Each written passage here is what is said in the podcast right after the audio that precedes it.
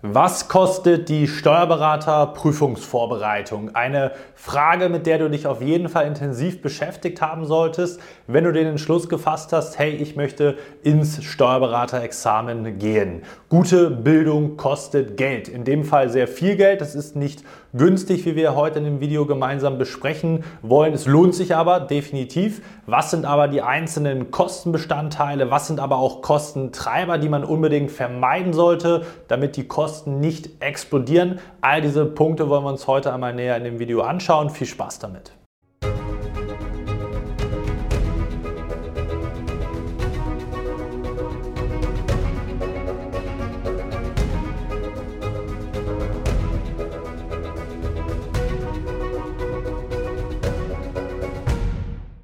Und damit hallo und herzlich willkommen zum heutigen YouTube-Video Was kostet die Steuerberater-Prüfungsvorbereitung? Um da eine gezielte Antwort auf diese Fragestellung zu bekommen, müssen wir natürlich verschiedene Szenarien differenzieren. Unter anderem natürlich, auf welchen Versuch du dich konkret vorbereiten möchtest. Der erste Versuch ist in der Regel nämlich etwas teurer.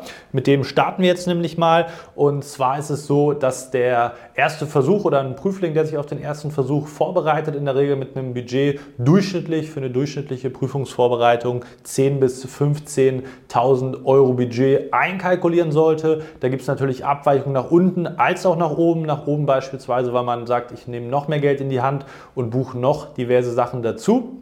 Und es gibt vielleicht auch diejenigen, die noch weniger ausgeben, beispielsweise sehr gut ausgebildete Diplom-Finanzwirte, die dann sagen, ich brauche nur einen Klausurenkurs, vielleicht noch ein bisschen neue Materialien, die ein gut, äh, gutes Selbstvertrauen haben und sagen, sie kriegen das auch so hin.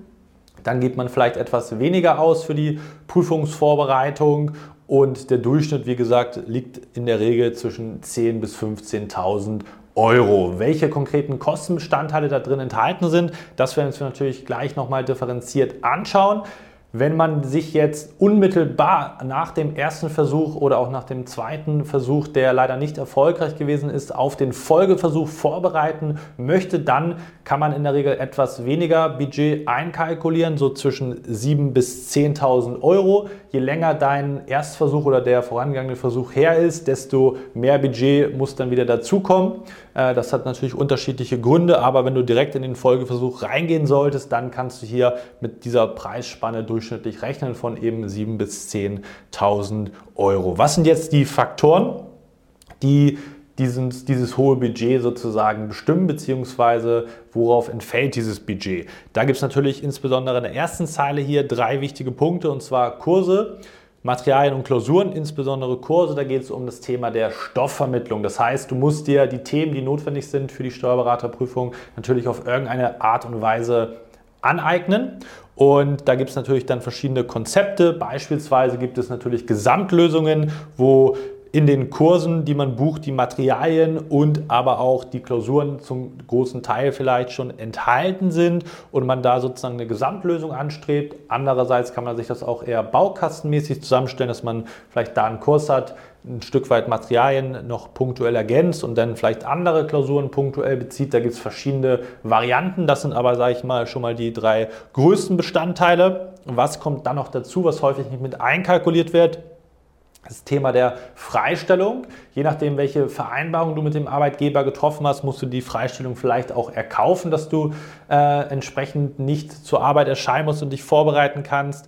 Ähm, wenn du gearbeitet hättest, hättest du vielleicht mehr Geld verdienen können und so weiter und so fort. Das heißt, auch da an Opportunitätskosten sind natürlich gewisse Faktoren mit einzuberechnen in dieses Budget, je nachdem, wie gesagt, welche Vereinbarungen du da mit deinem Arbeitgeber getroffen hast.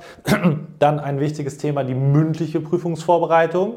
Die ist auch wichtig und die solltest du auch einplanen. Da gibt es auch einen gewissen Bestandteil an Budget, weil du dich nicht erst vorbereiten solltest auf die mündliche Prüfung, wenn du dein Ergebnis hast, denn damit kannst du dein gesamtes Prüfungsunterfangen wirklich gefährden. Das sieht man immer wieder. Gerade wenn man sich unsicher ist, habe ich bestanden oder nicht, dann hat man doch eine 4, 5 und sagt, ja, ich bereite mich äh, kostentechnisch erst auf die mündliche vor, wenn ich das schwarz auf weiß habe, habe zwei, drei Wochen später meinen Termin und ist dann in Panik und wirft seinen ganzen Versuch weg. Das bitte auf jeden Fall vermeiden. Da sollte man sich frühzeitig dann mit beschäftigen. Und dann kommen natürlich noch die Prüfungsgebühren dazu, auch im vierstelligen Bereich. Das heißt, du siehst, da sind viele Bestandteile, die nicht gerade günstig sind und man auf jeden Fall einkalkulieren sollte.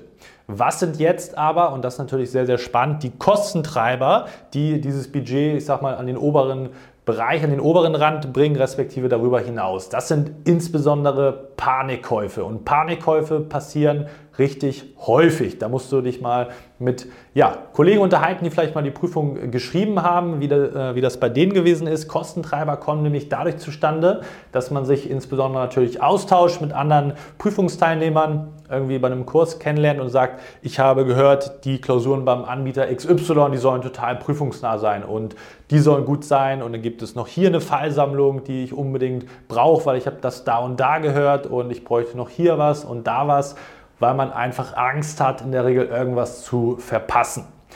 In den allermeisten Fällen ist es so, dass du niemals schaffen wirst, alle deine Materialien, die dir zur Verfügung gestellt werden, überhaupt alleine durchzuarbeiten. Und trotzdem kommen viele immer wieder auf die Idee, noch mehr Materialien, gerade in der Endphase, in den letzten Monaten sozusagen dazu zu kaufen, weil man eben sich austauscht und eben diese Angst hat, irgendwas zu verpassen und denkt, die Materialien machen mich erfolgreich in der Prüfung im Oktober machen sie nicht. Eine ganz, ganz wichtige Botschaft, die Materialien machen dich nicht erfolgreich und das musst du dir auch wirklich vor Augen führen, sondern wie du damit umgehst, wie du dich vorbereitest, das ist viel, viel wichtiger als die Materialien selbst, weil, wie gesagt, du einen Großteil davon überhaupt nicht anschauen wirst. Häufig ist es so, dann kauft man sich noch irgendwas dazu, hat zweimal reingeschaut, aber die Zeit ist so, so knapp, gerade in der Endphase und dann wirst du eben nicht mehr reinschauen, hast unnötig viele tausende Euros auf, ausgegeben, die du hättest sparen können, äh, smarter investieren können für die Prüfungsvorbereitung, weil du dachtest, okay, ich brauche das jetzt, um erfolgreich zu sein und das ist in der Regel eben nicht so, weil die meisten überhaupt nicht wissen,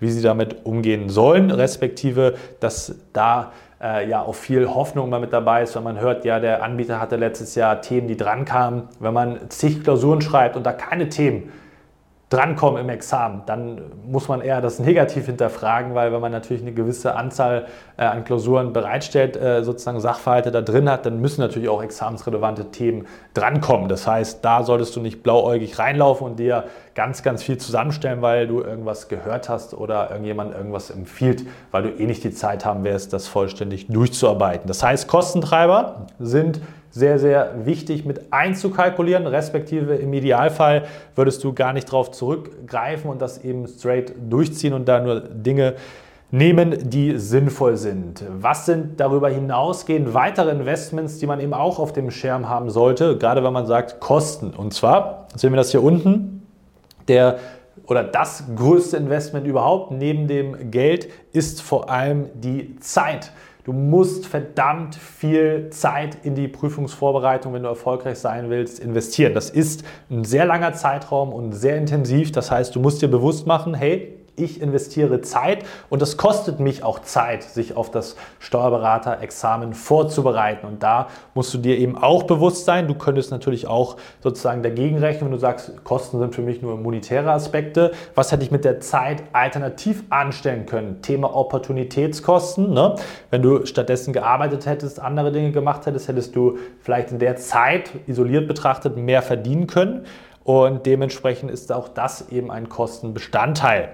Ganz, ganz wichtig, auch wenn du viel Zeit investieren musst und auch der nächste Punkt, ganz viel Verzicht, sowohl in privater Hinsicht als auch natürlich, was die sonstigen Themen im Job anbelangen es lohnt sich. Das will ich nochmal ganz klar an der Stelle mit betonen. Es lohnt sich, auch das Geld in die Hand zu nehmen, die Zeit, den privaten und sonstigen Verzicht auf Themen und Dinge, die du sonst viel lieber machen würdest, zum Beispiel am Strand zu liegen oder im Freibad zu sein, wenn das Wetter gut ist. Das sind alles so Aspekte, die man eben da mit berücksichtigen muss. Aber wie gesagt, es lohnt sich, auf dieses Ziel hinzuarbeiten. Weitere Faktoren sind Fokus und Energie. Fokus bedeutet, du hast nur 100% Fokus den du verteilen kannst. Du kannst dich auf mehrere Dinge verteilen, dann ist dein Fokus sozusagen gestreut und du kannst nicht sagen, ich mache die Examsvorbereitung mit vollem Fokus und gleichzeitig 50 andere Projekte genauso engagiert angehen, weil du eben nur einen begrenzten Fokus hast. Und dann ist die Frage, wie verteilst du den? Das heißt, du musst den Fokus von anderen Dingen, vielleicht deinem Hobby, dem Sport oder so, abziehen um dich auf, die Examen, auf das Examen bestmöglich vorzubereiten. Und vor allem natürlich auch deine mentale, physische Energie sehr, sehr intensiv opfern, respektive äh, darin investieren, um im Wording zu bleiben, um in der Prüfungsvorbereitung erfolgreich zu sein, weil du eben auch da etliche Stunden sitzen musst, am Schreibtisch, die Klausuren schreiben musst, nachbereiten musst, Stoff vermittelt bekommen musst und so weiter und so fort. Das heißt, du siehst ganz viele Faktoren, die man da einplanen muss, ganz viele Punkte, die eben sehr, sehr viel Geld kosten, aber auch da nochmal abschließend gesagt, es lohnt sich wirklich, diesen Weg zu gehen, das Geld in die Hand zu nehmen, denn wenn du Steuerberaterin, Steuerberater wirst, je nachdem, was du vorher gemacht hast, wird sich das monetär auch sehr, sehr schnell wieder auszahlen. Wenn du entsprechend die neue Position als Beraterin, als Berater bekleiden kannst, dann wird dieses finanzielle Investment und auch der sonstige Invest sehr, sehr schnell sich rentabilitieren. Darauf kannst du vertrauen. Und dementsprechend ist das eben die Übersicht dazu. Wenn du sagst, ich möchte mich auf das Steuerberater-Examen vorbereiten, dann kann ich dich wie immer herzlich dazu einladen, dich mal bei uns auf ein kostenloses Beratungsgespräch zu melden, insbesondere wenn es um das Thema Stoffvermittlung geht. Das heißt, wenn du diese Punkte bekommen möchtest, dich effektiv vorbereiten möchtest, aber natürlich auch die gesamte strategische Planung, Materialauswahl etc. mit bekleiden möchtest bzw. bekommen möchtest, dann bist du da bei uns auf jeden Fall an der richtigen Adresse, neben ganz vielen anderen Aspekten, die natürlich wichtig sind für die erfolgreiche Prüfungsvorbereitung. Und dementsprechend, ja, freue ich mich da von dir zu hören. Ansonsten freue ich mich auch, dass du bis zum Ende wieder mit dabei geblieben bist. Wir sehen uns hoffentlich dann auch im nächsten YouTube-Video wieder. Bis dahin, dein Malo.